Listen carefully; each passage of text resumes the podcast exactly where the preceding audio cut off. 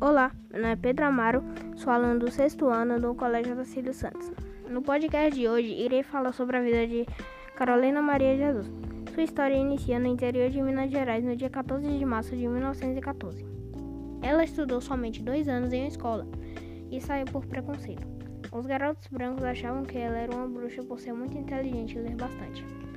Carolina já foi acusada de roubo em uma festa, pois sumiram por volta de 20 cruzeiros e ela e sua mãe foram espancadas até verem que não houve roubo algum. Sua vida nunca foi fácil. Ela sempre enfrentou diversas dificuldades, desde a fome ao bullying. Esses problemas fizeram com que ela fosse para São Paulo a pé sozinha.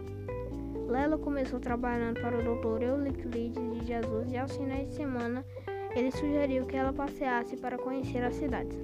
Mas ela, já fascinada pelos livros, pedindo para passar seu fim de semana em sua biblioteca, o médico não viu problema em deixar.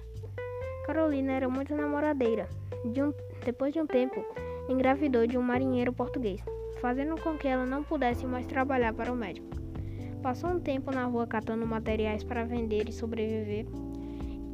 Foi para a favela do Canindé, onde iniciou, onde criou seus filhos João José, José Carlos e Veronice.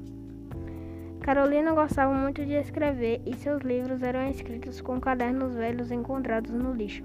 Assim que assim escreveu sua realidade na favela, onde conta que muitas vezes não tinham o que comer. Relata assaltos e brigas de seus vizinhos na favela. Pouco ganhava era gasto em sabão, arroz, feijão e outros produtos alimentícios. Carolina preferia deixar seus filhos sem comer à falta de aulas ou ter dinheiro para o transporte para o transporte para levar para, para a escola. A sua diversão sempre foi escrever e ler livros velhos. Diariamente, antes de dormir, escrevia em seu diário. Certo dia, o repórter Aldalho Dantas estava visitando e entrevistando pessoas da favela. Carolina achou a oportunidade de mostrar seu trabalho para a jornalista. Ele leu seus livros e achou incrível. Viu que tinha muito potencial e publicou o seu diário de forma de texto. Um ano depois, ela publicou seu, li seu livro autobiográfico, Quarto de Despejo Diário de uma Favelada, com a edição de um repórter que a ajudou inicialmente e que se tornou um sucesso de vendas assim que lançado.